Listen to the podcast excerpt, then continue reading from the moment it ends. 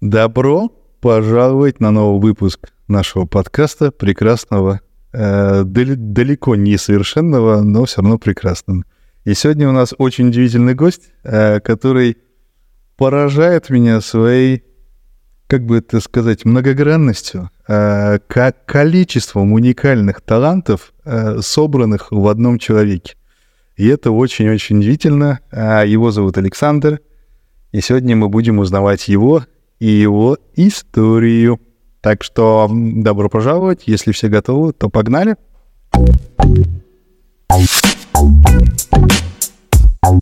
Саш, мы с тобой не виделись уже очень-очень много месяцев, а, год с чем-то, да. Но я Точно. очень рад, что ты согласился, что ты пришел к нам, и мне кажется, что твоя история должна точно быть а, известна людям. Поэтому, если ты можешь, то расскажи, пожалуйста, о себе, кто ты, чем ты занимаешься, чем ты увлекаешься, и там, там посмотрим, к чему этот а, наш разговор при- приведет дальше. Привет, Никит, привет. Э, Рад, конечно, поучаствовать в этой твоей затее. Очень интересно. Я первый раз участвую в такой движухе, поэтому а, с удовольствием принял э, твое приглашение. Спасибо, что интересуешься. А история, не- знаю, насколько с самого начала начинать или, или, или как-то уже больше по профессиональной деятельности интересует тебя. Слушай, я... Могу начать с увлечений. давай, Могу начать с давай, увлечений? это шикарно, наверное, будет. А, да, наверное, увлечение это как раз-таки то, то, по крайней мере, спорт, которым я занимаюсь и продолжаю заниматься. Он тянется с глубокого детства. А, сложно а, ограничить его каким-то одним спортом. Это боевые искусства в целом. И с самого детства я начал этот путь с дзюдо, потом перешел в джитсу. А, с джитсу я перешел в тайквондо и тайским боксом тоже позанимался. В молодом возрасте поездил по соревнованиям а, понял а, всю, всю боль этого спорта, насколько это иногда бывает сложно, и да и вообще в целом, какой это импакт на здоровье вли- э, оказывает.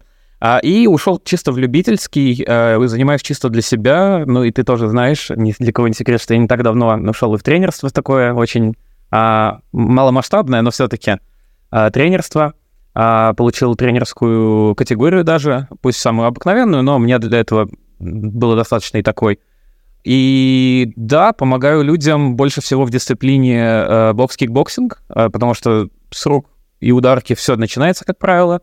А, ты тоже был на моих тренировках какой-то довольно длительный период, поэтому, наверное, понимаешь, о чем я э, и как это все выглядит изнутри. А, и получается, что в целом этому спорту я отдал, наверное, больше 20 лет. Мне Ого. сейчас 30, занимаюсь я с 7, 6 лет. Да, да, больше 20 лет. Разумеется, там были длительные паузы, восстановление после травм, восстановление после соревнований, межсезонье, то есть там, где нет активной подготовки. Но, да, в целом этому спорт практически э, ну, так- такого же возраста, как и я сам. Это, знаешь, и для э, меня- И сейчас, извини секунду, это э, я занимаюсь от 20 лет э, с 19-летним перерывом, знаешь. Ну, кстати, вот, кстати, не так, но, но были перерывы действительно длительные. Э, У меня были сильные травмы. У меня было четыре операции, которые именно из-за спорта пришлось э, сделать. Э, и одна из них была такая, за которой, в принципе, я закончил с соревновательной какой-то частью. А, но до сих пор это никуда не уходит, это часть моей жизни. Я продолжаю тренироваться так же, как и раньше. Разумеется, не на таком уровне. И кайфую, каждый день кайфую от того, что, что я проделываю, и не меньше получаю удовольствие от процесса, когда я тренирую кого-то на персональных тренингах. Это тоже очень своеобразный процесс. А, приятно видеть, как люди, какими они приходят и какими они уходят в конце тренировки, потому что действительно э, очень, очень хороший релиф такой, знаешь, очень уходит много плохих негативных эмоций, а появляется вера в себя, нам усиливается, а не то, что появляется, усиливается многократно. Поэтому мне очень нравится, и мне действительно очень приятно еще для других, для, для других людей делать такой небольшой экскурс в этот спорт, показывать, что он не агрессивный, что он вполне себе очень разумный и сложный спорт, и очень даже интеллектуальный. Потому что у многих есть такой стереотип, что типа, а, боксер, ну, ну, он, наверное, просто бьет сильно, и вот поэтому он хороший боксер. Но ты сам, наверное, знаешь, я видел твои тоже уже достижения уже на Кипре на видео, как ты занимаешься, что это реально сложно, и думать нужно, честно, очень много. Это самые настоящие шахматы на ринге. Тут, э, тут Поэтому... я хочу добавить, пока вырвалась пауза, э, и я могу вставиться. А, ты упомянул очень прикольно, что тебе нравится смотреть за достижениями до-после, да? И я вспоминаю себя, каким, знаешь, э, бревном тупым пришел в плане спорта. И Но на... у тебя была база. Я не знаю, какая база это была. Я после вот года с тобой, я понял, что никакой у меня базы вообще не пахло. И все это ужасно. И а. то, как я вообще бил, это просто, ну, бревно. Просто, ну, кусок дерева такой просто... И все как бы. Поэтому я могу сказать, что э, пробовал я много, но только ты смог как раз-таки вывести из меня что-то что более-менее дельное. Так что хочу сказать всем, кто в Таллине, а, и кому это интересно, вот как раз-таки Александр, вот этот вот э, прекрасненький человечек, он сможет э, вести вас в этот спорт не таким образом, как иди и дерись, а он покажет вам им именно со особым вообще уклоном на, на психологическую составляющую этого спорта, что является, мне кажется, прям ключевой в этом деле, особенно когда ты только стартуешь. А то мы все при, ну, привыкли и представляю себе самый ужасный сценарий, где я приду на тренировку, и меня начнут бить, и я получу там по роже и Точно. просто отбито уйду. Вот Саша это абсолютно не то. Он э, настолько плавно и круто вас вводит в это дело, что вы сами не понимаете, как нагрузки улучшаются, как ваш скилл растет. Короче, это тот опыт, который я вообще советую каждому. Неважно, нравится вам спорт или нет, но даже с психологической стороны это очень крутая штука, которая просто выводит на абсолютно другой уровень понимания и отношения ко многим вещам. Так что, Саш, тебе огромное спасибо за то дело и то вклад, что ты вводишь а, в сознание людей, в спорт, в их тело и вообще в, в эту философию. И, как я и говорил, ты многогранный и очень талантливый человек. И есть такое ощущение, знаешь, такое складывается, что неважно, чем ты займешься, оно будет прикольно у тебя получаться. А, поэтому мне было бы очень интересно, если бы ты рассказал не только про спорт, что ты уже рассказал, но и те yes. еще 25 прекрасных талантов, да, которые у, тебя, у тебя есть. Вот сейчас перехвалишь меня, и у меня начну, я начну ложать везде просто Ой, по жизни да, просто. Вряд ли, вряд, надеюсь, вряд надеюсь, ли это нет. случится, вряд ли это случится. А, могу, да, профессиональную деятельность тоже рассказать. Э, я уже более 10 лет занимаюсь э, маркетингом, и как стратегическим, так и дигитальным. То есть э, как то стратегическая часть — это сама тактика и план, и второе — это именно выполнение этого плана. А, пытаюсь закрывать обе части, потому что для одной части нужно понимать, как работает бизнес, как работает клиентское внимание и в какую сторону идут тренды. Э, а в, в плане имплементации проектов это нужно хорошо понимать техническую часть инструментов, которые используются в маркетинге. То есть это таргет, э, инструменты таргета, это инструменты поисковой выдачи, э, платный поиск и органический поиск, как они взаимосвязаны и как они работают. Да, в этом тоже у меня есть своя страсть, и это вещь, которая мне не менее интересна, чем спорт, если честно. Просто к ней я пришел уже в зрелом возрасте, уже после окончания гимназии, получается. Мне уже в школе нравилась реклама. Я всегда понимал и хотел понимать, вернее, всегда хотел понимать, почему какая-то реклама, ты ее смотришь, такой, вау, вот, да, помнишь наше из детства Кока-Кола, да, вот что творили ребята, как круто они снимали видосы. Слушай, Какие я... они делали крутые эффекты. Я помню до сих пор рекламу про Тайт. А, Что-то ну, там с приколом всегда что-то было, да, по-моему, да, такое? Но там она уже такая факт, вирусная была. Да, сам да. факт, она оставалась, да, в памяти и настолько прям прокручивалась. И фейри — это вообще, ну, то есть да. сейчас вся жидкость для мытья там посуды, неважно какой бренд, но называется фейри. Yeah, yeah. Ну, вообще, этот Procter, Procter Gamble, они, по-моему, там вообще рынок захватили, там им больше больше 16 тысяч товаров принадлежит общего пользования. И, по-моему, Ферри, кстати, тоже. Это под Проктулом, если я не ошибаюсь. А, Интересно. И, и да, это было то время, когда мы были детьми, и, разумеется, основное средство связи был телевизор, и было очень клево смотреть, потому что уже тогда можно было понять, что какая-то реклама выглядела классно, ты знал, что у нас работает, и ты даже понимал, что как будто я сам хочу, хочу вот поддаться этой рекламе и пойти по пути, который там говорится. И были как бы рекламы неудачные, которые не запомнились, которые выглядели неактуально и, может быть, даже чем-то глупо. Э, но сейчас время поменялось, и, ну, я где-то ставлю эту границу где-то 2009-2010 год. Вот с 2010 года а, активно начало ну, вообще, во-первых, активно люди начали пользоваться устройствами, то есть mm-hmm. рекламодатели поняли, что нужно менять фокус, нужно выцеливать именно их мобильные телефоны, их экраны и всячески вылавливать их в новом пространстве, которое называется интернет, и влиять уже через какие-то другие инструменты. Телевидение ушло на второй план, э, какие-то очень классические виды рекламы остались в телевидении, но все-таки все современные вещи, где современные вещи и современные подходы, они все ушли в digital. И, собственно, это и было начало моего пути в digital. Э, начал я сначала с фриланса, много делал реклам э, как раз-таки такой офлайновым бизнесом, таким как рестораны в городе, э, какие-то местные услуги. А потом, кстати, вот потом мы встретились с тобой в компании Intercom Group, а, где, собственно да, говоря...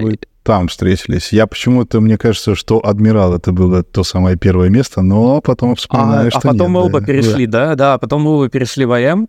А, причем ты тогда был в Интеркоме, и ты, по-моему, уже был до этого в Адмирале. Да, да. да. А, ты на какое-то время перешел этот проект, и потом Адмирал тебя все-таки смог обратно заманить а, какими-то какими-то вкусными вещами в виде хорошей зарплаты, или я не знаю, чем они тебя заманили. Но я помню, ты тоже перешел потом обратно, и было очень круто работать. А, вообще крутой был, крутой был тим. А, Это однозначно. И опять-таки, вот если уж про это все заговорили, очень большое, благ, благ, с моей стороны, очень большая благодарность именно компании Admiral Markets, нынешний Admirals, потому что Connect появился с очень интересными людьми, появился очень хороший обмен опыта, и я думаю, и я, и ты, как специалисты, очень именно там выросли, э, беря что-то от других людей, а в чем-то смотря, что делают конкуренты, это тоже очень хорошая школа а, тех, тех индустрий, в которых мы с тобой работаем. И да, собственно, так вот мы пролетели 10 лет на самом деле. Я менял компании, э, потом запускали свой бизнес, э, в котором я был соучредителем. Э, это компания Motherlink, которая специ- специализировалась чисто на SEO-услугах, если быть точным, off-page SEO, то есть э, link-building, процесс, который не, не берет составляющую сайта, а поднимает репутацию в поиске за счет наращивания ссылок. То есть это была наша такая фишка.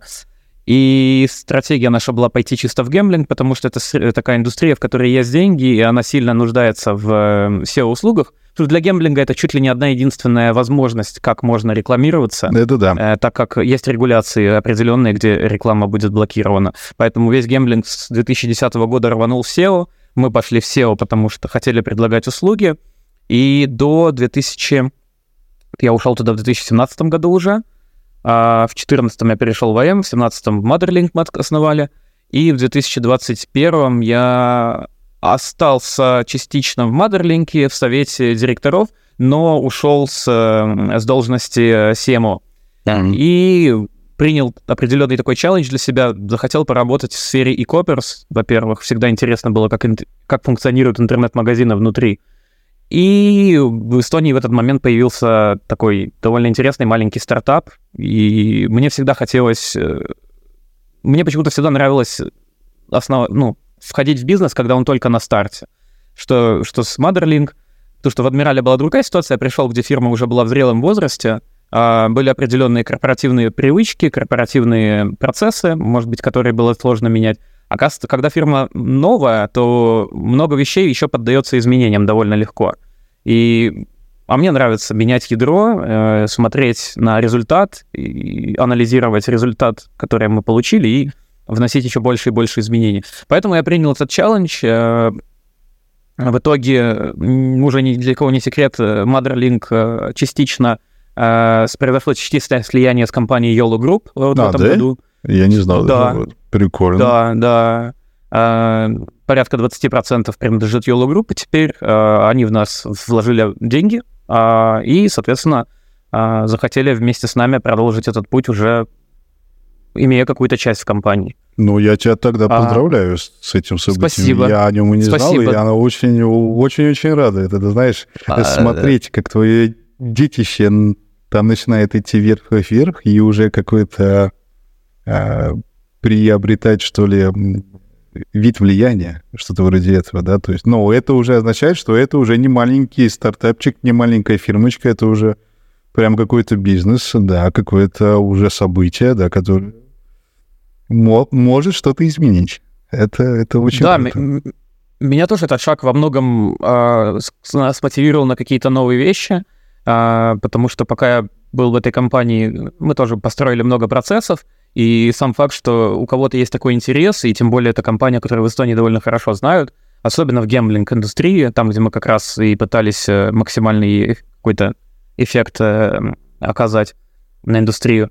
Э, Да, было, было приятно, поэтому спасибо всем, кто тоже участвовал с нами. Вот, кстати, Саша Лилик, ты тоже его знаешь, был в процесс, в этом процессе. И почти год шло слияние, поэтому Ага. я никакие вещи не анонсировал, потому что, ну, пока не дошло до конца, не дошло до конца, как-то не хотелось, наверное, особо про это Спугнуть. говорить. И вот тут уже, да. Ну да, знаешь, э, не то, что я какой-то там супер суеверный человек, ну просто не люблю какие-то вещи, вещами, может быть, хвастаться, если эти вещи еще не дошли до какого-то этапа, где действительно уже можно гордиться чем-то. Вот. И в данный момент, да, мы в стартапе. э, Я в стартапе под названием Outvio. Это 2001 год. Я перехожу. 2001 Конец год. 2001 уже. Второй. О, 2000, а, 2001, ой, 2021. А, все. Деменция началась рано у меня. Бывает. Нет, 2001. она вовремя, она вовремя. Я еще в школу, наверное, не пошел. А. А ты уже в стартапе был, да, такой. Да, это, наверное, все-таки был конец 2021 и начало 2022 я перешел. Это, по-моему, был апрель. А, прихожу в компанию, узнаю, что она просто в плачевном ситуации в плане маркетинга, но в хорошем состоянии в плане продукта. Мгм. А, да простят меня маркетологи, которые там до этого работали. Э, Действительно, запущено было очень много процессов, запущено было очень а, много именно процессов, которые связаны с э, генерацией контента. Э, то есть как бы процессы шли, но они шли настолько некачественно, что толку с них не было. И Ага. Вроде казалось, что все заняты, у всех полно работы, но компания вообще не росла в, в плане м, маркетинговых KPI каких-то. И я начал постепенно менять, и поскольку я пришел из SEO-индустрии, то я начал в первым делом заниматься SEO. Э, По двум простым причинам, потому что SEO требует времени на то, чтобы увидеть результат. А второе, мне это было ближе, я знал, что я быстрее добьюсь какого-то результата именно вот если начну менять именно SEO, а не платные рекламы и, э, и тому подобное. И спустя вот уже, наверное, полтора года, да, я там, э, мы действительно почти что удвоили наш MRR, Эм, и количество клиентов стремительно тоже растет. Даже сейчас, в кризисное время, когда началась война, сфера e-commerce очень сильно, эм, скажем так, замедлилась, потому что Мгм. у людей нет уверенности в завтрашнем дне, и просто люди меньше покупают, храня деньги под подушкой, которые могут пригодиться им, Да, на знаешь, на, всякий на любые случай. другие нужды. На всякий Да. случай надо закинуть. И, и у нас э, в- даже в этом ситуации есть рост, он значительно меньше, чем мог бы быть, наверное, но он есть, и многие наши конкуренты даже удивляются, что маленькая фирма зашла на рынок и начинает уже достигать каких-то таких высот, где были... ком- Ну, у нас есть конкуренты, которым 11 лет, например, 10 Мгм. лет компаниям, и мы вполне вполне себе создавля- создаем такую конкуренцию, что они могут начать вполне переживать уже за клиентскую, за клиентскую, как сказать, э, за, за клиентскую часть, потому что она может начать делиться между ними и нами. Уже есть случаи, где клиенты переходят и очень рады именно на наш продукт перейти. И даже были попытки их там обратно вытащить, отдел sales там, э, с- ну, мы тоже с клиентами общаемся, они рассказывали, какая история там, что вот они искали, уходят, их там тянут обратно, делают скидки, и все равно переход. То есть это приятно. Это приятно, это радует. Однозначно, А, и- однозначно.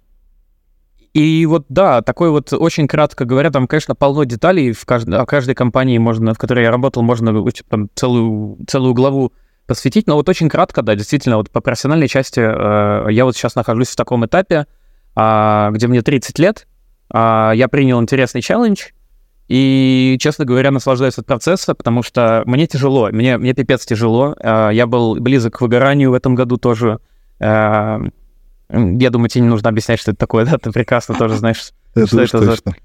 Эм, И плюс я еще э, забыл, наверное, сказать, что я еще являюсь таким неким консультантом э, или бизнес-консультантом порядка, наверное, сейчас на данный момент шести компаний, которые обращаются ко мне уже больше как э, фриланс и просто как дополнительная работа какая-то. Э, и заказы, как правило, разные. Кому-то просто настроить рекламу, кому-то настроить аналитику, кому-то выстроить стратегию и под эту стратегию настроить рекламу. А, и вот, э, да, я такую, грубо говоря, как небольшую практику, тренировку себе делаю, за которую получаю небольшую денежку. А мне приятно и компаниям хорошо, потому что, ну, понимаешь, когда ты приходишь к фрилансеру, если он плохо себя проявляет, его, от него намного легче избавиться. Да. И я нацелен действительно давать им хороший результат сразу, чтобы наши взаимо... ну, чтобы наши бизнес-отношения были более долгими и крепкими.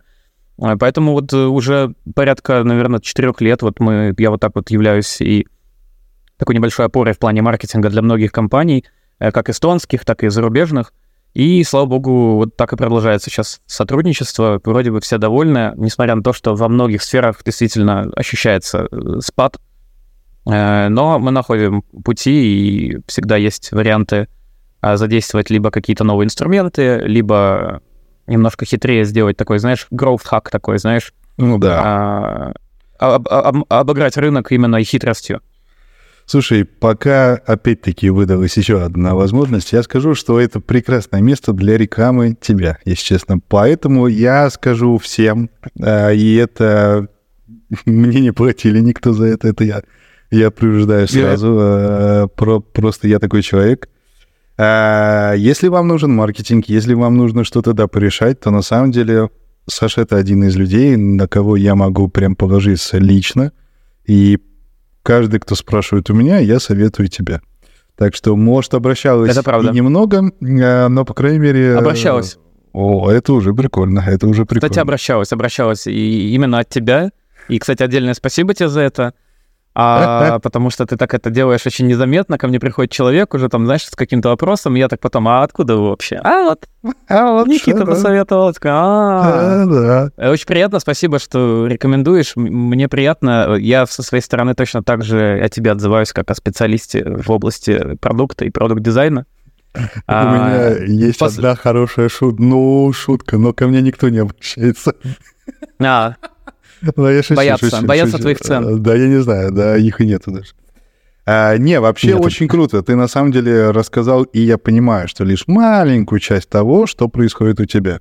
Неудивительно, что перегорание идет, стремилась к нему, да, потому что столько всего делать а, и не выгореть, это тоже очень сложно. Это надо, ну, ну, нужен навык, но этот навык появляется, когда ты первый раз перегоришь.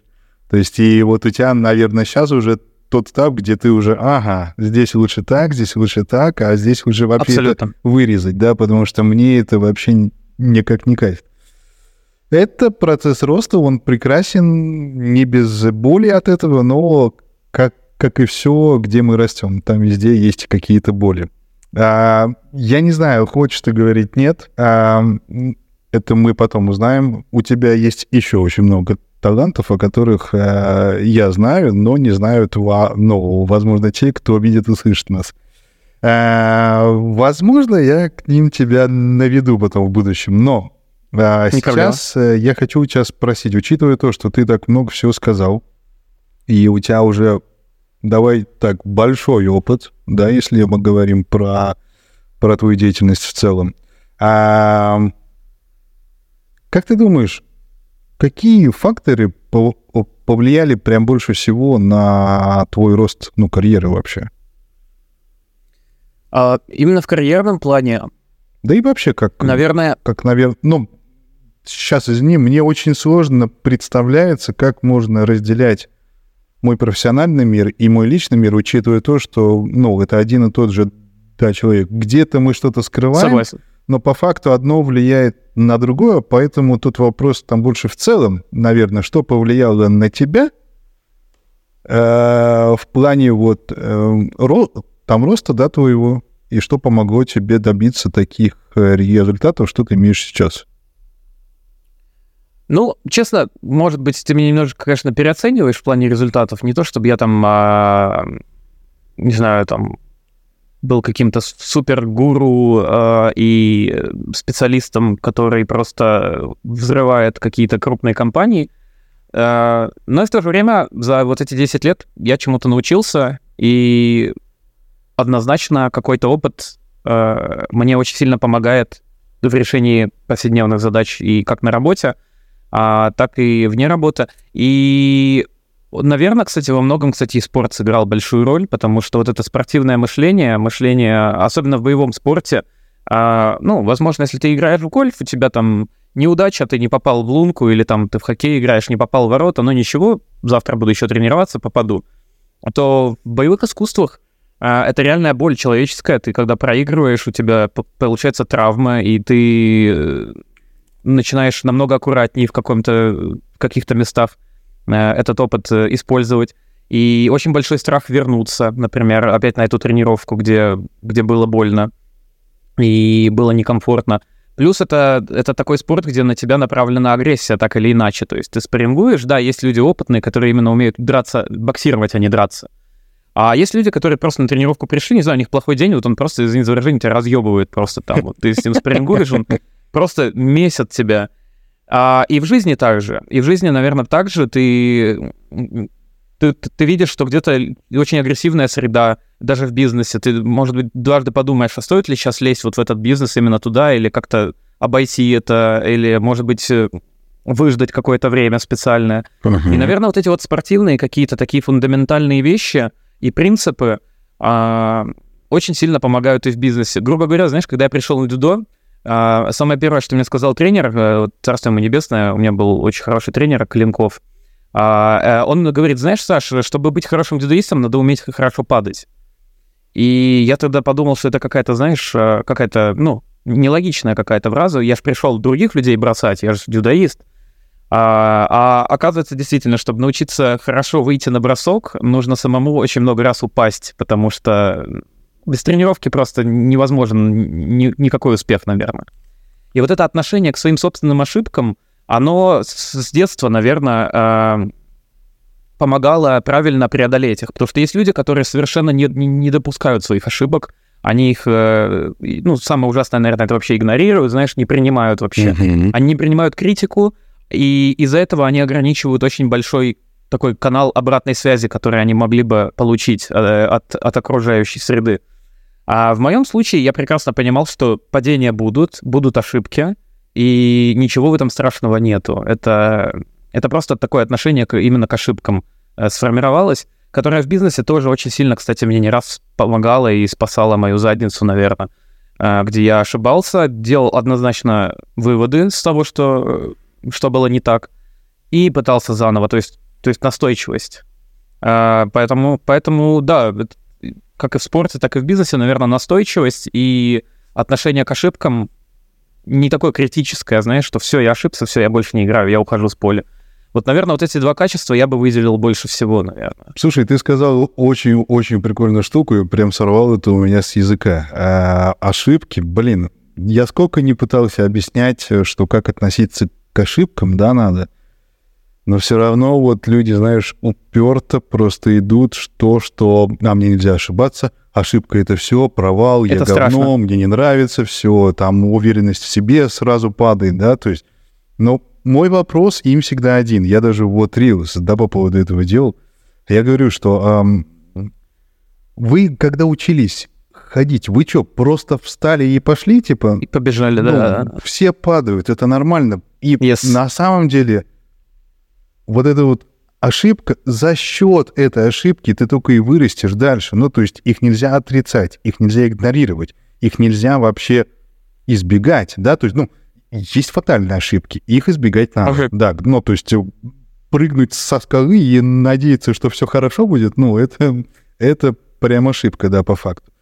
Но если мы говорим про все остальное, ну, я, э, мы общались вот э, с Димой и на подкасте тоже, и я сказал, mm-hmm. что, ну, я вообще не верю, что есть такая вещь, как ошибка. Есть негативный опыт, есть, э, да, позитивный опыт.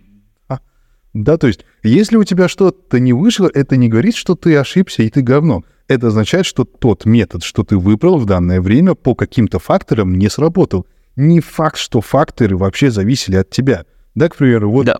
ты выходишь, ты на рынок, там с продуктом или еще чем-то, да? Окей, и ты предполагаешь одно. Люди же все разные, все не понимают, да? Ну, то есть а донес ли ты правильно, это вот, возможно, то, что ты можешь, да, контролировать. А настроение человека, его денежное состояние ты контролировать не можешь. А можешь ли ты контролировать о том, что ну, вернее, то, что э, ты, допустим, э, запустил аренду там самокатов, а два месяца уже ну, идет дождь, и это нафиг там никому не надо сейчас, потому что лишь потому что дождь.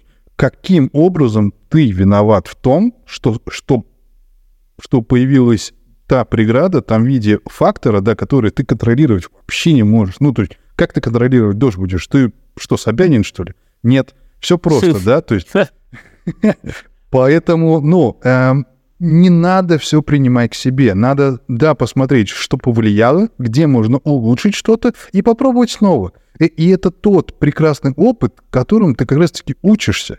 И вот эти вот все гуру, да, к примеру, там гуру любой из деятельности, да, там, я не знаю, да, маркетинг, да, там тот же самый взять. Окей, вот им 50 лет, да, к примеру. Вот они вот гуру маркетинга.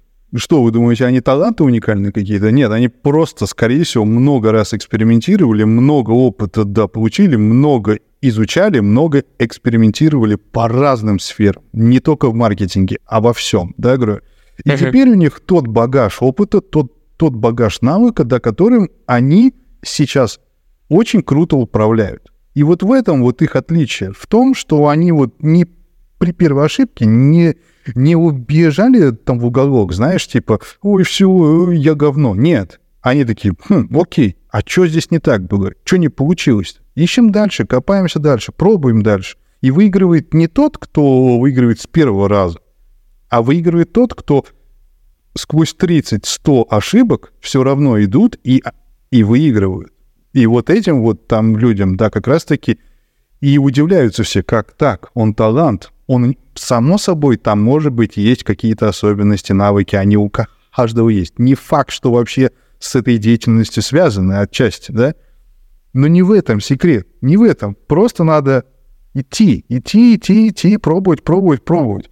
И вот Сейчас, извини, конечно, но меня аж проперло просто. Я недавно да. увиделся со своим знакомым, и мы с ним очень да, давно не виделись, и у него прям с деньгами, ну, проблем нет. Да, давай, вот вообще нет. В его мнении кайф, есть. Кайф, В моем мнении вообще нет проблем, но у него свои стандарты уже. И да, то есть, и он говорит там тоже, что, ну, он упомянул одну фра ну, фразу, что, ну, почему-то духовно, что все с небес падает, да? И никто вот не спрашивает, а сколько раз у меня не получалось что-то делать? Сколько проектов у меня про, ну, про, ну, про, просто там выгорело. Никто не спрашивает, но все, ну, вот видят эти два-три и думают, что я такой, типа, сразу это все сделал. Один уникальный такой, прекрасный и все самостоятельно. Ни хрена подобного. Команда, ошибки, пробы, да, то есть и поиски решений. Ну, то есть все, это тот круг, да, который ты повторяешь, и если ты нормально все делаешь, но как бы у тебя риска того, что не получится, с каждым разом намного меньше. И, ну, вот вся, вся, вся формула. Нет вот этой пилюли здесь и сразу. Вот все, я запустил везде. Да ни хрена этого нет. Блин, извини, меня аж забомбило немного, но да. Да не, это правда. Мы действительно живем в такую эру, где э, люди очень все э, верят в какой-то быстрый результат. Я не знаю, да. чем это вызвано. Возможно, тем, что э, с приходом интернета и роста влияния соцсетей а жизнь многих а, известных людей выглядит очень такой простой и, и вроде вот как будто, да, он всегда был успешным, он всю жизнь был успешным, он легко к этому пришел. Мало кто действительно вчитывается и углубляется в жизни успешных людей, и я скажу, не каждый вообще выдержит то, что прошли э, люди типа Илона Маска и прочих людей, кто добился такого успеха. Там реально чувак э, несколько раз был на, на, таком, на такой тоненькой ниточке, что э, не у всех бы нервная система вообще выдержала, и, и не да. все бы такую ответственность на себя взяли бы. Э, Поэтому это я очень с тобой согласен. Да. Илон Маск, я, я помню, согласен. когда он еще только-только там готовился запускать первую из ракет, ну, не первую, а первые, да, Мгм. говорю. Все, Мгм. у него, Из, э, уже в рамках SpaceX, да? да-да-да, две-три мгм. попытки, они были там провальные, все взорвалось, да, Yes, говорю. точно. Те- ну, Тесла как таковая еще не шла, да, то есть она только-только Мгм. что-то там было. И вот, вот, да, как написал он в книге, у меня денег осталось на неделю. Все, и я банкрот На полный. один запуск. Да. Yes.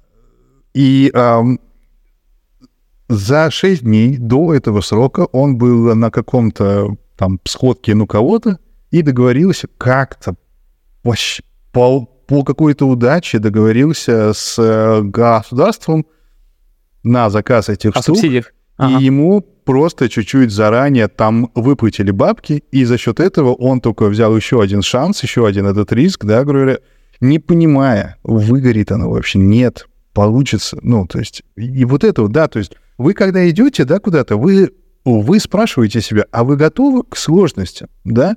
Да, потому что они будут, об- обязательно Точно. будут, да, то есть, и это не просто то, что там порешать что-то, нет, внутренних прям преград будет очень много, а вы готовы идти вот против них? Я скажу, чтобы мы с тобой здесь сидели, да, то есть и я подзаписывал это все, ушло минимум три месяца, чтобы я у себя там каждый день вот что-то там там копал, да, перебарывал свой страх того, что я заикаюсь, я, и я говно, да, говорю, но все равно, да, попробовать, ну, дошел. Просто было? Да. Да, нет, мне лично, да, не просто. Кому-то это, да, покажется, типа, да что там, вышел, да, поговорил. Да, да, типа, да, Да. вот-вот записал, и все, Да. работает же, работает. Но вы не в моей шкуре, да, потому что у меня свои Yes. страхи, свои травмы, свое это все, и вы не понимаете, да, каково это мне, как точно так же я не понимаю, да, да, каково остальным, да, к примеру, с их проблемами, с, их- там, с их уверенностью и все остальное. Но я смотрю на малого, э, кому сейчас 9 лет, и он говорит, э, я боюсь ошибиться. Ну, он малой. Но когда мне говорит это 30-летний человек, ну, я думаю, ну, блин, у вас отличия между малым, ну, нету, да, потому что... Да, же причем боятся-то все, наверное. Боятся-то, наверное, все. Просто, знаешь, э, как э, Каз Диамата, тренер Майк Тайсона, говорил, что страх, он может тебя, он как огонь, он может тебя и сжечь, но и может и согреть, когда тебе холодно. Главное правильно его использовать. И тут тоже страхи никуда не, удева- не деваются. Я уверен, мы с тобой, мы дофига чего боимся, да и я много чего боюсь. Я, грубо говоря, даже в этот спорт боевой пришел из-за того, что у меня были страхи, меня там обижали, у меня были определенные там конфликты на улице. Я еще жил в таком районе, где эти конфликты были абсолютно каждый день. И страхи, конечно, никуда не делись. Э, Вопрос просто то, как, что ты с этим страхом делаешь потом. И, и вот, кстати, про ошибки. э, Очень хорошую цитату когда-то я прочитал у Джека Ма, э, основателя Alibaba. Мгм. Мне, кстати, он очень нравится. Его многие что-то хейтят, не знаю, там, а, что он там как-то не так выглядит, что он как-то не так говорит. Слушай, мне кажется, потрясающий дядька с очень интересными идеями, с очень таким доброжелательным вообще настроем.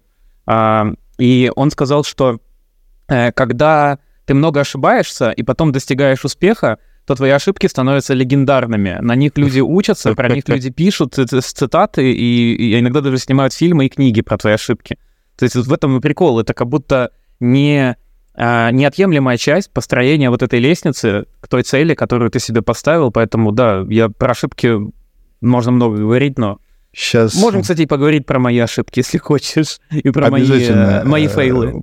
Я хочу сейчас ставить маленький-маленький ну, комментарий. Мне, мне хочется сейчас, сейчас сделать э, жест итальянца. Вот этот вот. Как сказал, понимаешь? Как сказал просто. Ну, прям вот идеальная фраза, описывающая прекрасно процесс ошибки. Э, Спасибо тебе большое. Это, знаешь, Это не мне, это Джек Ма. как симфония, симфония, симфония. Нет, именно то последнее, что ты сказал, именно свое мнение, где ты сформулировал это.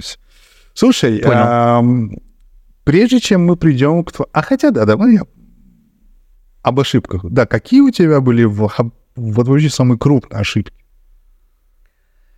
А, Самые крупные ошибки — это, наверное, те, в которых мне было прям больнее всего. И в работе, э, знаешь, наше сознание, наверное, работает так, что негативный опыт, э, оно пытается немножко замылить, и, наверное, я могу сейчас рассказать историю, и она не покажется такой ужасной, но на тот момент это действительно были вещи, которые, наверное, э, играли очень такую большую роль. А, и также, чтобы никакие компании сейчас э, не, не пострадали от информации, которую я предоставляю. Я просто не буду называть никаких okay. имен и где, где это случилось. А, но, ну, слушай, например, э, одна из ошибок была такая, что нашему бизнесу когда-то а, сделали такую процедуру, которая называется Black SEO. Это, грубо говоря, такие действия, которые направлены на то, чтобы испортить твою репутацию в поисковой да. выдаче для того, чтобы подпортить тебе позиции. Особенно если ты ранкаешься хорошо, на высоких позициях, э, люди на первой странице поисковика тебя видят. Вот конкурентам это не нравится, они сделали Black SEO. И одна из, э, наверное, моих ошибок была, что я не смог сразу идентифицировать, что происходит. То есть я увидел, что упали ранки, я увидел, что мы хуже ранкаемся, но порядка, наверное, двух-трех недель я искал причину и, честно, не, не мог сразу понять, что это, оказывается, нам а, на нас вывалили огромное количество помойных ссылок с э, различных веб-сайтов, у которых очень плохая репутация.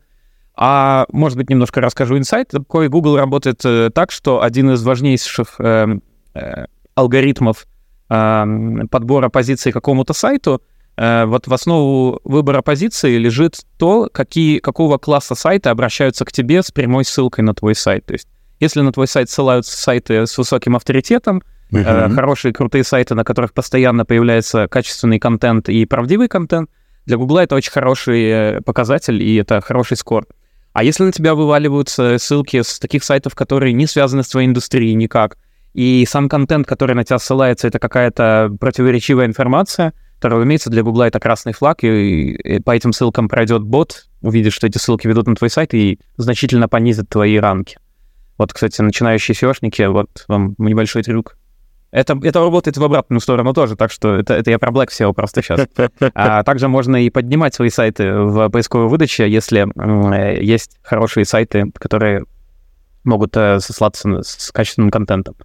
И я не мог распознать это, и для меня это, когда я это распознал, я себя так гнобил, блин, я думаю, ты же долбоёб, думаю, ты что, раньше не мог, что ли, посмотреть на ссылочное портфолио? А, но я тогда еще был довольно молодым специалистом, и да, было не, не сразу. Плюс, знаешь, скоп работы всегда большой, а то время, которое ты выделяешь на какие-то таски, оно всегда ограничено, и когда это, ну, скажем так, такой период, например, летом, у нас летом бизнес более, больше так отдыхал, летом все в отпусках, B2B-сектор вообще летом это довольно такая малоактивная среда, а, в отличие от B2C. Mm-hmm. И поскольку мы как раз в B2B работали, у нас летом всегда было такое попроще время. А тут, знаешь, зима, э, у клиентов идут всякие новогодние, всякие новогодние кампейны, всякие рождественские кампании. И у нас вот этот вот э, Black SEO, у нас падение ранков, и, конечно, было сразу не... Для меня было на тот момент сложно выявить причину. Я до сих пор считаю, что вот эта ошибка, которая нам стоила трафика несколько, несколько даже, наверное, месяцев, потому что этот процесс, который сразу не, невозможно почистить. А, и, разумеется, я взял полностью ответственность на себя за этот процесс, потому что я был ответственный за эту, эту, этот сектор, э, и ну, ответственность была на мне. Ну? Но потом все исправил.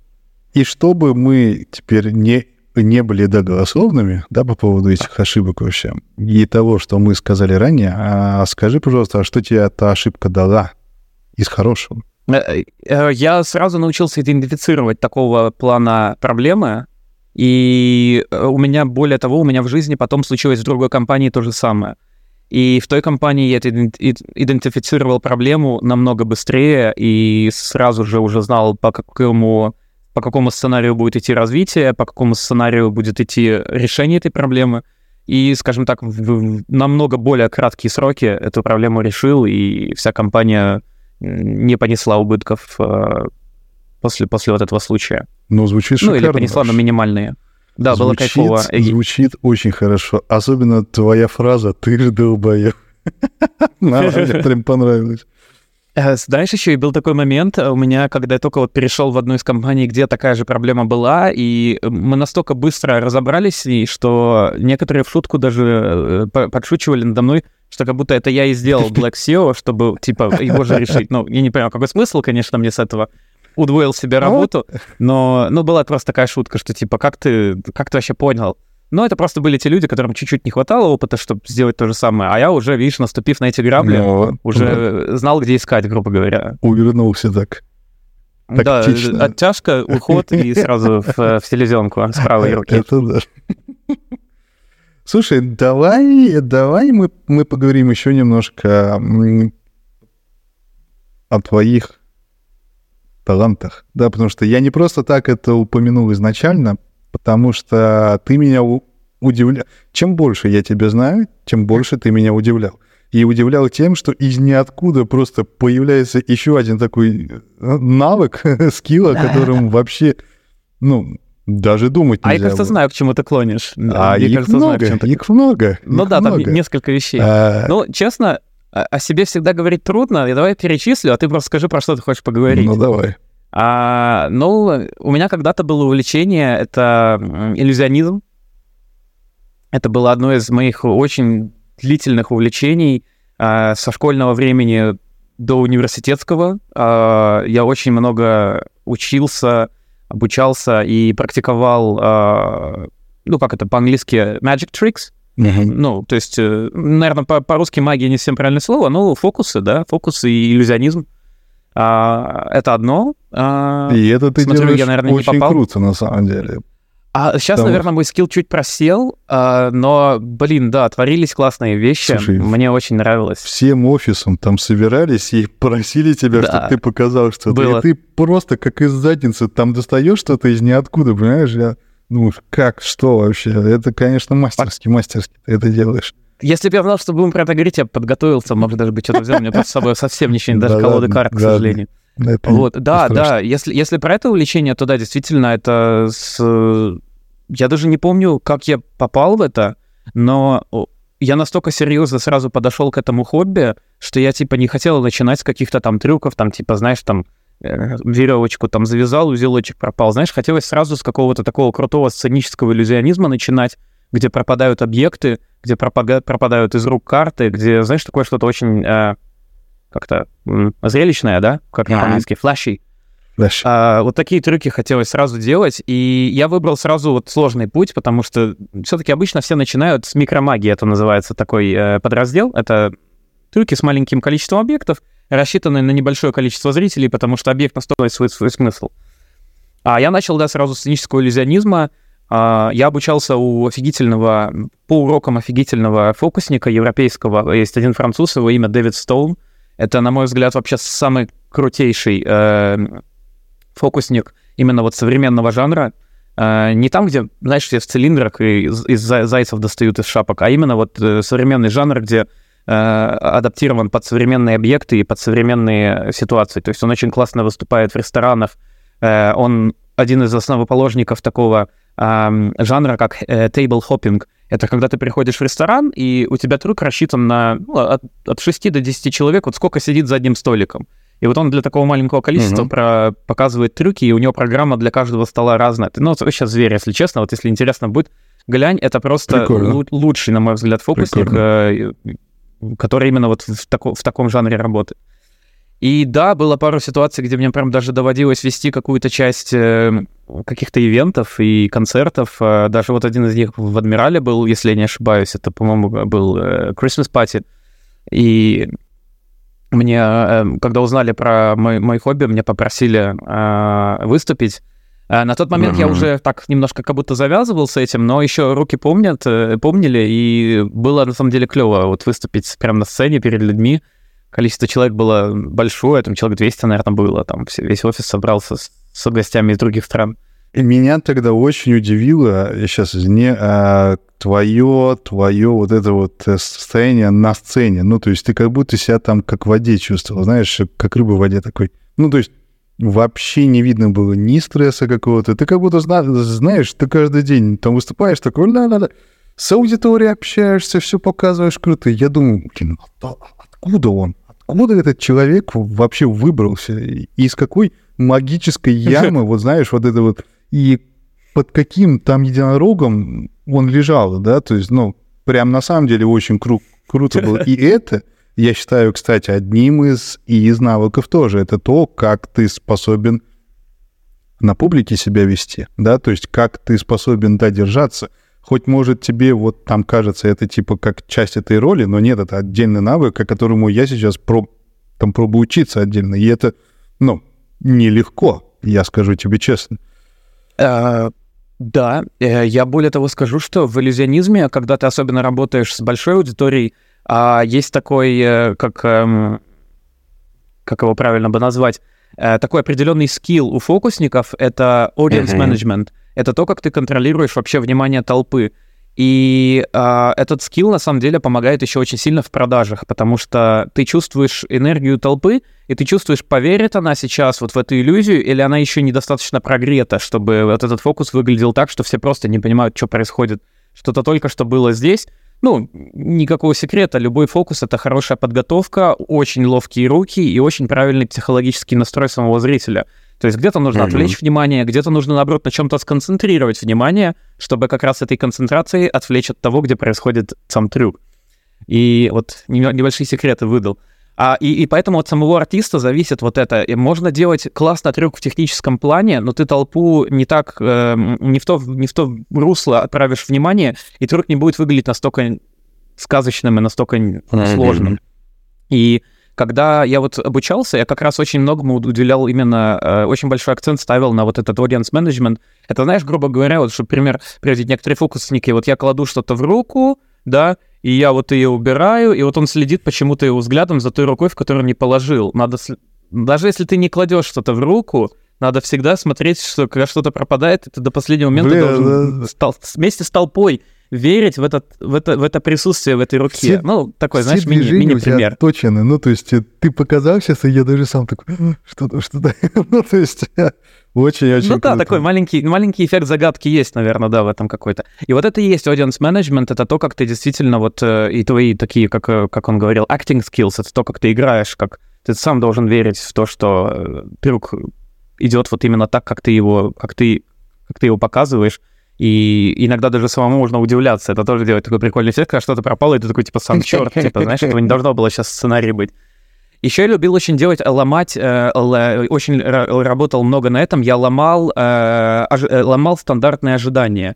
Это когда, знаешь, ты берешь розу, берешь лепесток, при всех кладешь, все думают, что лепесток пропадет, а там вообще не лепесток, там ручка, mm-hmm. типа, знаешь, вот такие типа темы, что не ожидаем, ожидаемый результат, и когда такой, да, я да, обычно в первом ряду всегда есть такой чувак, который, да, я знаю, там сейчас пропадет этот шарик у него, короче.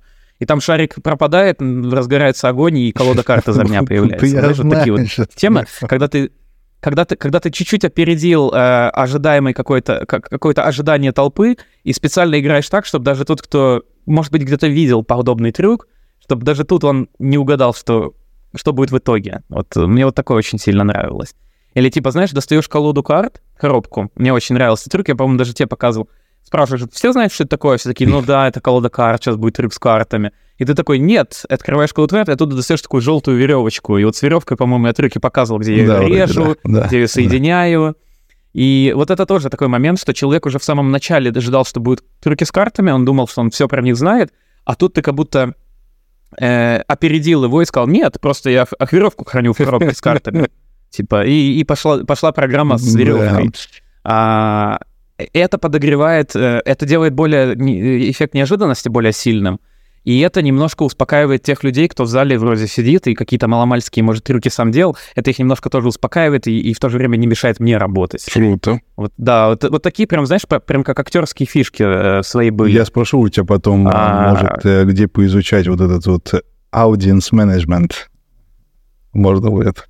А, ну, э, это все шло с трюками, но это, э, но он очень классно объяснял, почему он делает трюк именно так. И вот когда вот он включал именно вот этот элемент работы с аудиторией, э, ты сразу понимал, что да, так трюк выглядит намного лучше. Вот прям, прям можно даже вот заснять себя на видео, где ты вот по, по этой структуре делаешь и по свободной структуре. В свободной структуре, да, прикольно, эффект появился, какой-то, или наоборот, какой-то элемент пропал, э, круто, трюк сработал, но когда вот ты правильно еще подвел психологически людей к этому, они прям, знаешь, взрыв прям такой эмоций происходит, и мне очень приятно, очень приятно, когда люди удивлялись, для меня это была самая лучшая награда, когда ты реально видишь, что человек охренел, он прям сидит такой, о, блин. Особенно те, кто, знаешь, негативно вначале были настроены, потому что к фокусникам все относятся, а, сейчас нас обманывать будут, знаешь, вот это вот такое типичное мнение некоторых людей, которые сидят в первом ряду там с бутылкой пива, как бы, и просто, типа, каждое, каждое твое слово пытаются что-то там, типа, я говорю, выбери карту, а я вот, э, а я вот, вот выберу вот, вот это вот, как будто, знаешь, как будто я ему какую-то одну только навязываю. Ну, знаешь, как будто пытается сделать, найти подвох там, где его нет. Вот это было немного... Да, да. Это, это, это, это, это добавляло всегда сложности в работу. А так, как бы, да. Ну и еще, наверное, есть пару хобби, которые, может, стоит... Э... Слушай, мне, как, мне еще петь нравится, слушай, я вокалом занимался раньше. Это одно из тех а, вещей, было... я говорил очень многим, э, кто как-то говорил о караоке. Я говорю, у меня есть один знакомый, очень хороший, э, с кем, э, если вы попадете с ним в караоке, вы почувствуете, как он может вас за пару песен просто зажечь так, что вы там будете просто колбаситься, ну, то есть прям по полной, ну, то есть это... Да. Да и вообще, я заметил, что у тебя очень много а, вещей, которые свя... ну, связаны прям с публикой, да, то есть как будто у тебя, э, как будто ты хотел бы быть шоуменом раньше или вот э, артист, да, кстати, да, какого-то наверное... плана. И эм, рэп читал. Я когда его услышал, мне тоже, я так, господи, да, да ты пробовал... Нет, я пробовал все, что делал ты, ну, кроме пения и маркетинга, а, но ты это делаешь шикарно, а я, вы знаешь, я на фоне тебя просто как говно какое-то выгляжу. Но это очень круто. Да я не, не сказал, что там что там с рэпом какие-то супер достижения были. Это такое, знаешь, детское Опять увлечение вот было, вот э, когда мы там 16 лет. тебя украшает, это да, прекрасно, но э, в, в те же 16 лет я, я помню свой рэп, я слышал твой рэп. И понимаешь, ну вот это брось и выкинь просто-напросто, а твое это реально прикольная штука. Уже, уже. Ну, то есть, где и голос, интонация, музыка прикольная, а не, не у меня вот этот иду, иду, и понимаешь? А у тебя прям четенько. Но мне кажется, не все бы тоже с тобой согласились по поводу этого. Ну, наверное, да. Вот сколько людей, столько и мнений. Мне у меня небольшой такой даже по поводу... Ну, понятно, знаешь, когда ты всем ребенок и какие-то там песни в детстве пишешь. У меня даже по некоторым песням какой-то такой небольшой кринж есть, разумеется, как и во всем, что, может, мы делали в детстве. Да и, наверное, такой же кринж, если посмотреть там первые свои соревнования, знаешь, там, ну, понятное дело, когда ты чуть-чуть подрос в, в уровне в какой-то э, сфере, то, понятное дело, свои какие-то самые первые шаги смотришь, думаешь, блин, ну, плохо, плохо, как бы, ну, объективно, знаешь.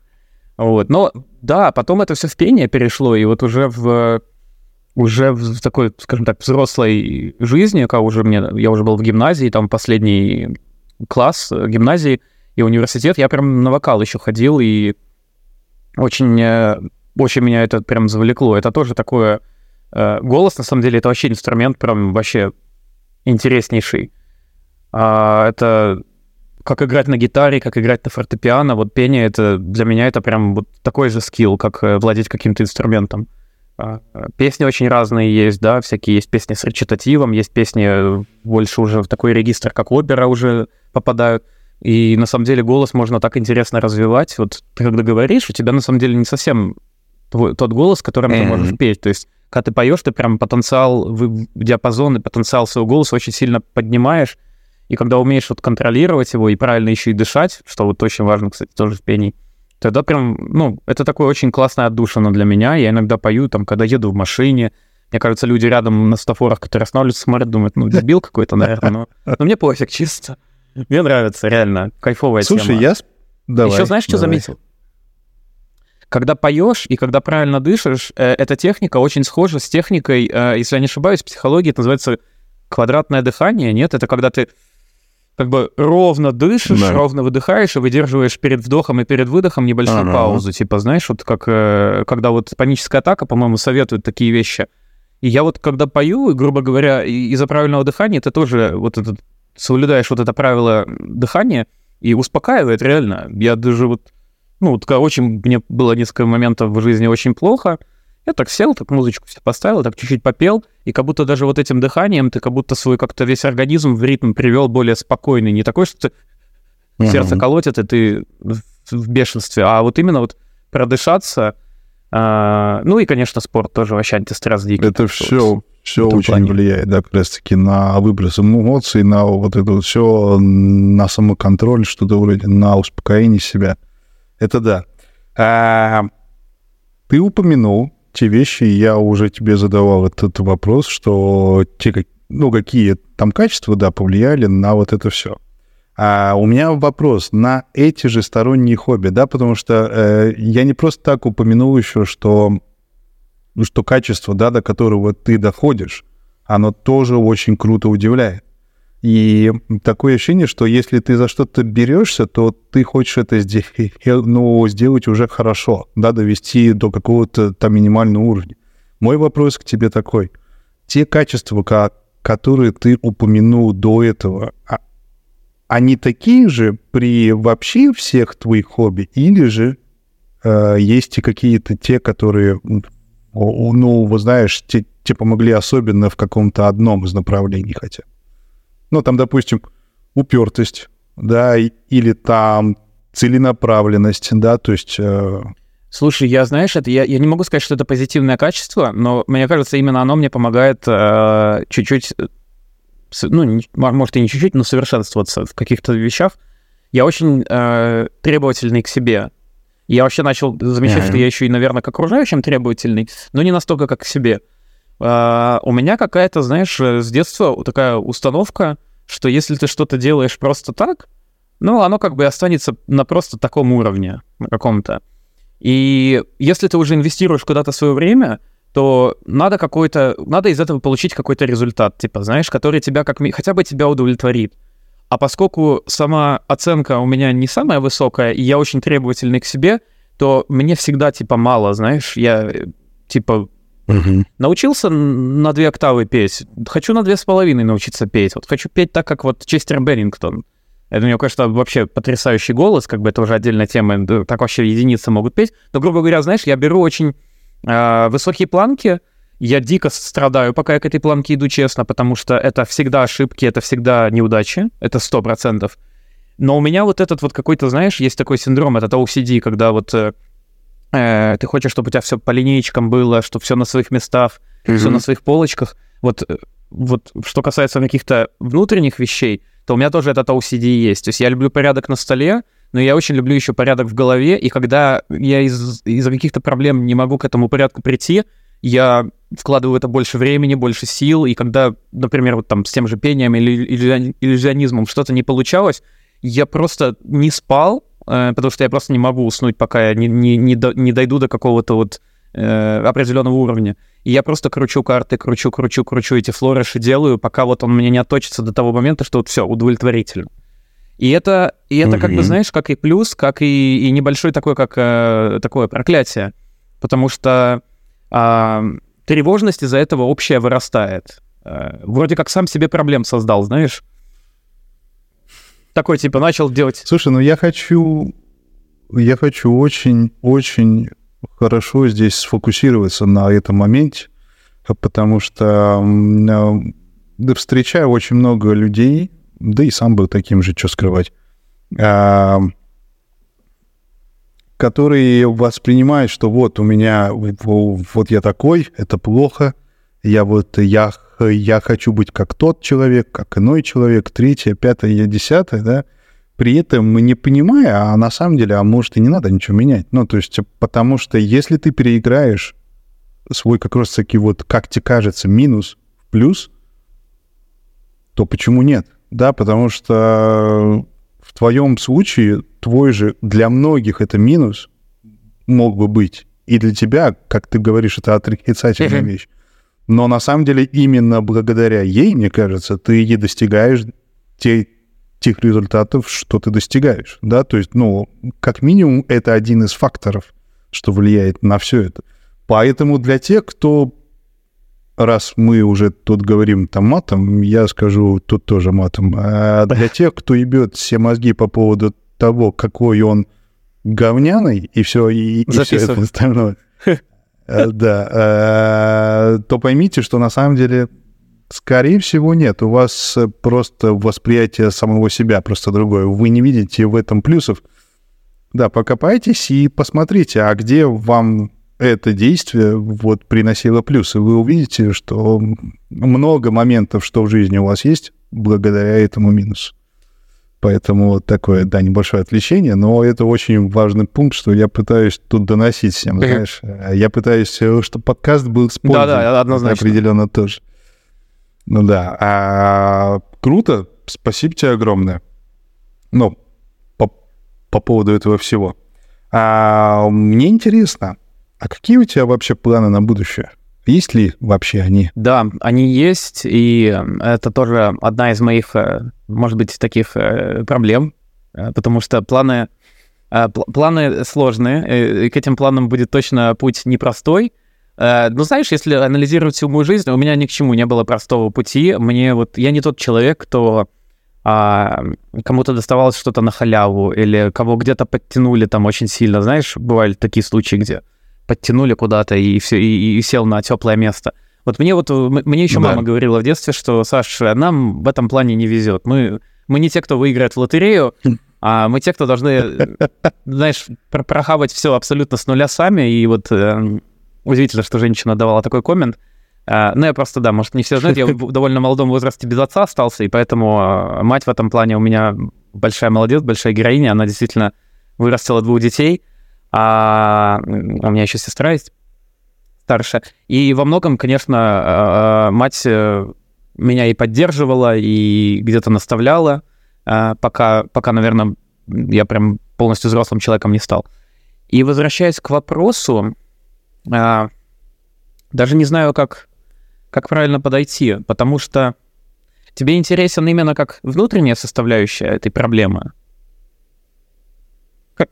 Как? А, да нет, мне на самом деле мне больше интересно узнать, а что ты думаешь дальше делать? Да-да-да, но ну, я имею в виду, как что... ты видишь э, свое развитие? Развитие, я понял, я внешнее, понял. да, то есть э, Тут посмотри сам, как okay, тебе, okay. ну, то есть, как у тебя это уложено, так okay, и okay. Мы у вас тут про неудачи говорили, я думал, как бы потом про какие-то страхи, я думал, что ты именно вот эту внутреннюю часть хочешь от меня. Можем и внутреннюю а, часть, а, можем хорошо, и внутреннюю, тогда... внешнюю, да, допустим, я Rolls-Royce, там, вот, вот, окей. там хочу себе взять, но я без понятия, вот, вот. откуда мне взять бабки, как мне к этому прийти. Вот, поэтому я, я поэтому я и спросил, что методы, мне знаешь? просто нужно какую-то э, точку да. Б сказать, куда я хочу прибыть, или еще мои переживания по поводу этого всего, потому что они есть, они есть. Но, как видишь, во-первых, у меня сейчас э, будет лютый челлендж в плане профессиональной, профессиональной деятельности, потому что стартап, в котором я работаю, сейчас э, на пороге э, нового инвестиционного раунда, а привлечение инвестиций, особенно mm-hmm. в кризисное время, это всегда сложно. И поэтому передо мной будет стоять очень большой челлендж, и если э, такой вариант возможен, что мы не соберем инвестиций, я частично, а может быть даже и в, в очень большей части буду считать себя виноватым в том, что у нас что-то не получилось. А, ну, во-первых, потому что я тимлит, за мной идет отдел, и мне нужно вести компанию туда, где она, где она, куда она хотела бы попасть. А, а второй момент, что все-таки в наше время от маркетинга, маркетинг это как минимум, наверное, ну, не меньше 50% успеха э, и э, всяческих э, от, э, при разочаровании еще ответственность должна ложиться э, в, в таком же соотношении именно на отдел маркетинга. Что-то я сегодня как раб говорю, мне сложно что-то строить предложение. Ну, в общем, ответственность и, а, и в то же время триумф, когда достигаешь чего-то, э, когда фирма растет, э, наверное, процентах 50 зависит именно от маркетинга, особенно в индустрии SaaS, да, то есть uh, Software as a Service. А, поэтому передо мной стоит лютый челлендж. Я очень хочу закрыть этот инвестиционный раунд как можно лучше. Uh, я очень пытаюсь mm-hmm. мотивировать нашу команду. Я вижу, что не у всех есть эта вера в хорошее, и это абсолютно нормально. Все боятся, все, я тоже боюсь. Uh, но все равно я пытаюсь uh, держать вот этот стабильный, хороший фон, и, скажем так, до Нового года я хочу быть для своей команды как и э, старшим товарищем по работе, так и отчасти таким, э, может быть, ментором, психологом, кто действительно будет говорить, ребят, сейчас такого роста нет, это нормально, надо сделать вот эти шаги, тогда мы сможем выйти на это. То есть проработать с ними схему, как мы можем э, добиться той цели, которую хотим. Uh, у нас там серия А, если не ошибаюсь, цель, э, по-моему, 6 или 7 миллионов. А, что, mm, в принципе... Хорошая ну, цель. Да, да, амбициозная. Это я, я тоже понимаю. А, и у многих просто именно сдают нервы, поэтому моя, моя, моя цель на, на предстоящий год на работе — это немножечко гасить пожары, если они будут возникать среди сотрудников, потому что у нас молодой коллектив, у некоторых людей не очень много опыта, многих я людей практически с нуля обучал. Конечно же, они немножечко побаиваются. Они первый раз работают в стартапе, некоторые из них приехали из другой страны, им действительно нужна вот эта поддержка. А это вот внутренняя часть, то есть быть вот этим небольшим таким, а, как опорой в психологическом плане для коллег. А вот не внутренняя часть, э, это, конечно же, добиться цели получения инвестиций, хотя бы приблизительно в том размере, на который изначально был расчет. В личном плане э, очень... Это такая цель, которая... Я, может быть, ее отменю, э, ну, в ближайшее время, но у меня вообще была идея э, выставить кого-то на соревнования. Такая вот у меня цель. В плане, в плане спорта? спорта, да, то есть как бы довести его до соревнований, поскольку у меня нету э, какого-то своего спортивного клуба, я не могу выставлять людей на соревнования, но я могу с кем-то персонально поработать, кто уже занимается, может, в каком-то клубе, но не хочет ходить на соревнования, а я вот мог бы ему посоветовать, говорить, давай попробуем, я с тобой поработаю, ты выйдешь от клуба э, со своим тренером, но саму процесс подготовки я тебе вот э, э, готов выстроить и готов пройти такой, скажем так, сейчас такое популярное слово, тренировочный кемп такой, знаешь, сделать mm-hmm. в усиленном режиме, поточить определенные связки, комбинации, посмотреть, кто соперники в весовой, под них немножко под, подготовить персонально. Вот, вот такая цель есть. У меня на самом деле есть пример, где парень, которого я тренировал, вышел на соревнования. И, кстати, там было так, что у парня были проигрыши, э, два последних проигрыша, и один даже проигрыш, если не ошибаюсь, нокаутом, и ты, ну, понимаешь тогда, да, какой у него настрой. Он, ну, да. есть страхи, страхи помножились, потому что еще и нокаутом, есть страх получить травму, и вот э, буквально полгода назад э, он выступал на открытом э, чемпионате Эстонии по кику, и вот первое место взял. Э, ну, у, у него там всего там пару боев было, потому что у него весовую много людей не попало. Но на каждый бой он выходил с этим фоновым страхом, потому что в прошлом году была совсем другая история, он был меньше готов. Вот. И, и вот сейчас у меня такая еще цель, вот еще кого-то бы довести до такого вот. Хочу, чтобы, знаешь, один это может быть удача, а два это уже будет статистика. Вот если два человека что-то займут, я уже тогда э, буду себя чувствовать приятно. И. Нормы, нормы, требования, да, такая Да, да, да. И я просто вижу, что и в целом у людей к этому спорту интерес выше, и хотелось бы как-то вот поспособствовать, знаешь, а, помочь людям в достижении их каких-то персональных и спортивных целей. Это вот по, по спортивному. Круто. А в личном плане а, хотелось бы переехать. Переехать, потому что три года назад у меня родилась дочь, и я купил квартиру на момент, когда мы еще э, не знали, что у нас будет ребенок. И нам просто нужно жилье побольше. И я понимаю, что это опять-таки ответственность на мне за это все. А, поэтому, да, нужно будет э, немножечко расширяться. Э, а цены, я не знаю, если нас слушают люди в Эстонии, они, наверное, понимают, как, какая ситуация сейчас с рынком недвижимости. Для тех, кто не может не в Эстонии, да. объясню, что цены выросли за последние два года порядков, наверное, ну, наверное, на процентов 40, если не больше, за последние два года. Ну да. И да, за последний год где-то на 20. И да, сложности, сложности даже не в том, что там типа не купить э, или там нечего покупать. Есть застройки, есть проекты, а просто еще очень большая проблема э, с э, кредитной ситуацией в стране, что банки не особо охотно дают сейчас кредиты, а если дают, то проценты как бы не удовлетворительные. Вот. Mm-hmm. Ты, кстати, вообще супер вовремя продал свою недвижимость. Ты прям... Я... Если бы я, если б я, если б я тебя не знал, я думал бы, что ты, что у тебя какой-то инсайт был по поводу роста цен. Вот. И... Дважды. Ну вот, да, да, даже дважды. Так что вот, э, да, и вот видишь, какие-то люди в этой ситуации, грубо говоря, выиграли, а в моем случае, где мне нужно чуть-чуть побольше площадь, я должен буду сильно переплачивать. Разумеется, другого выхода нет, но я сейчас типа поэтому сильно и башу, и башу, э, чтобы, чтобы эту цель воплотить в ближайший год. Э, при этом не хочется ни в чем отказывать, ездить, знаешь, там в отпуске и, за границу, и путешествовать. Э, поэтому вот, вот такая вот цель, чтобы ни в чем себе не отказывать, но переехать побольше жилья. Такая вот цель личного Круто. плана. Прекрасная цель, мне кажется. Прекрасная. А, нам надо уже заканчивать, наверное, потихоньку. Поэтому, а если можешь ли ты дать каких-то три коротких совета нашим слушателям? Три коротких совета? А, могу, могу, да. попробую. А, первый, а, не надо бояться, если вы твердо решили, что вы хотите чего-то. Очень часто вижу, что люди либо хотят чего-то, чего на самом деле им не нужно, и поэтому не идут к цели, Э, либо хотят чего-то, что им кажется, ну, это только для совсем удачливых людей, это только для совсем сильных людей. Я вот не там еще. Да вот, кстати, ни хрена. Э, мир полон людей, э, не сильных и неудачливых, но очень успешных, которые добились успеха не из-за силы и удачи, и иногда даже не из-за ума, как ни странно.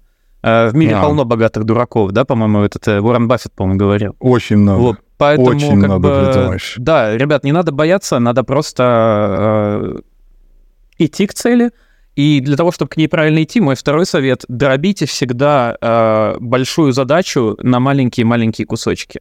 Э, как, если бы мне кто-то в самом начале жизни сказал, что тебе нужно будет тренироваться, там, типа, 7 лет, чтобы выйти на первые соревнования, и ты первые соревнования, кстати, проиграешь, да ты и вторые проиграешь, а вот третий, там, четвертый, может, начнешь выиграть. Я бы сказал, да нафиг, я тогда не буду вообще спортом заниматься, зачем, как бы. Но когда я не знал, как будет в будущем, и я вот первый год отзанимался, второй отзанимался, вот этими вот маленькими порциями нашему мозгу гораздо проще а, принимать какую, какую-либо информацию, как позитивную, так и негативную, так и опыт, и копить этот опыт. То есть дробить всегда цель на маленькие кусочки, даже если цель, как бы, не знаю, там, вытащить свой зад на улицу и сделать пробежку, да, что многих людей вот сейчас в данный момент нехватка сильной мотивации. Э, поставь себе цель пробежать 300 метров сначала, просто. Просто до магазина с пивом просто бегом сбегай в спортивном костюме, уже будет кайфово. Дальше в другой магазин побежишь в другом районе, да, где подальше который. Да, то есть, э, а никто сразу не побежит 5 километров. Ну, не то, что никто, наверняка будут люди, да, такие более у которых более самомотивация сильная. Но когда вот ты дробишь на вот эти маленькие кусочки, вот мне в свое время этот совет очень сильно помог. А, я его прочитал в книге э, э, Джулия Робертсон, не путать с Джулией Робертс, а, есть такая писательница, она пишет про тайм-менеджмент очень много, и, и действительно, mm-hmm. я понимал, что я раньше хватался за вот эти большие куски золота, знаешь, хотел сразу вот, вот сразу сложное что-то. Цель-то может быть и долгосрочная, и сложная, но вот дроби ее на какие-то этапчики, и будет такой свое, своеобразный жизненный скрам создавай себя, и вот девелоперы поймут. А, и, и третий совет, наверное, это э, будь вежлив с людьми. Вот будь вежлив с людьми, даже когда э, тема не совсем приятная тебе. Потому что я в своей жизни... Э, я был... Мою позицию очень много людей, наверное, принимают, что у меня позиция слабого человека, потому что я очень много драк избежал, Э, из-за вежливости. Я очень много вещей каких-то, знаешь, я не начал какую-то вот, э, не начал какую-то там войну с человеком, когда он не делает что-то плохое. И ты знаешь, потом даже бывало так, что и в жизни, жизнь сводит с этими людьми, и они во многом тебе благодарны, что они свой урок вот, ну, усвоили уже на тот момент. И он говорит, слушай, я вот на тебя только гнал, типа, я тебя так провоцировал, типа, а вот что ты мне по морде не дал? Я говорю, ну, а, говорю, а что бы, кто бы от этого выиграл? Типа, ты, я, никто бы не выиграл. Он такой, ну и, и знаешь, и потом эти люди где-то в жизни мне иногда даже, может, какую-то услугу могли оказать полезную, или просто где-то в целом дать какой-то совет. И, знаешь, этот джентльмены удачи, да там, по-моему, была сцена, что вежливость оружие вора. Не только вора, а мне кажется, любого человека, который хочет достигать каких-то целей, а, вот этим уперт, вот таким, знаешь, упертой а, агрессией такой и таким топорным отношением к людям, э, как к машинам, э, так, мне кажется, хороший, хороший э, такой удобной среды вокруг себя не построишь. Мне кажется, все-таки людям надо и давать немножко момента для ну, для юмора, что ли, да, даже если когда серьезные какие-то вещи. Мне, с людьми в целом можно быть помягче, не нужно вот именно быть таким жестким диктатором. Мне кажется, вот, этот, вот, этот, вот эта модель управления, она уходит куда-то прошлое. И, э, мне кажется, вот со всеми лучше договариваться, чем лоб-лоб, знаешь, на, на стычку идти. По крайней мере, у меня такая. Слушай, ты когда сказал, что принимали там твои действия как позицию слабости, я, мне первое, что в голову пришло, это я помню а, 7 ударов в секунду. И я такой... Да, позиция слабая, это уж точно, да, однозначно. Ага. Ну, не, просто, знаешь, э, некоторые люди агрессируют для того, чтобы самоутвердиться. А, и когда ты ему не даешь это самоутверждение, а, и из-за того, что ты не идешь по сценарию, который он продумал, что, а, сейчас я ему скажу, ты лох, он мне такой, чё, а я ему, чё, снизу бахнул зубы. А когда ты, типа, не по его сценарию идешь, он говорит, да, дрыщ, иди домой, все, все, разговор закончен, все. Не будет ссоры сегодня, знаешь. Это да. сильно ломает его стереотип, и, возможно, не сразу, но через какое-то время ставит его в очень тупое положение, потому что он потом думает, блин, ну, да, я что-то тут, походу, не прав был.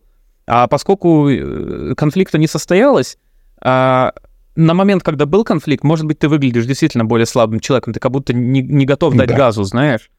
Хотя я готов, как бы, ну, не в этом проблема. Я просто не вижу смысла, знаешь, в некоторых ненужных конфликтах в моей жизни. Как на работе, так и на улице. Это как-то с детства шло со мной. Я не тот был человек, который э, в, при стычке, ну, при э, взаимодействии с агрессией какой-то сразу тоже начинал агрессировать. Да, у меня были такие случаи, uh-huh. когда уже я понимал, что, например, там драка неизбежна, грубо говоря, да. Но в целом я всегда даже если человек там нарамсил сильно, я говорю, слушай, давай вот мы сейчас успокоимся, вот, и разойдемся по домам, вот, и это будет самый лучший сценарий и для тебя, и для меня сегодня, типа, знаешь.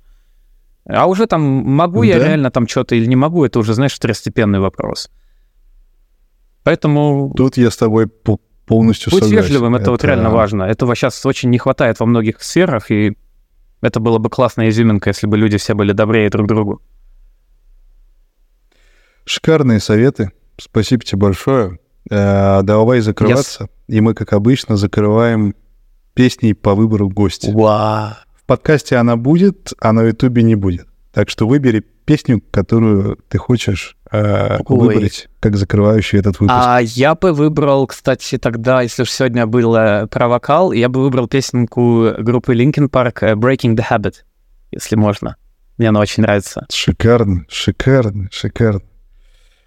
Ну что тогда? Спасибо тебе огромное, Саш, что ты выделил время, и мы с тобой пообщались. На самом деле было очень много интересного тобой сказано, очень много прикольных инсайтов, да, и во многих словах я мог бы прям зацепиться за каждое слово и развивать эту тему отдельно, потому что очень много прикольных глубоких фраз, что, что кто-то может там не понять, но как раз-таки там очень-очень прикольные моменты. А, рад был тебя видеть, слышать. Взаимно, взаимно, а, Никит, всегда рад. Поэтому я надеюсь, что это не последняя наша такого типа встречи.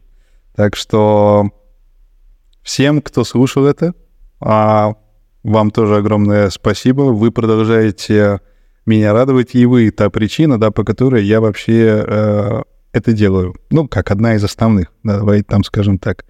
А, поэтому оставайтесь на связи. А, контакты Саши а, я закину в телегу, и в инсте вы тоже их увидите.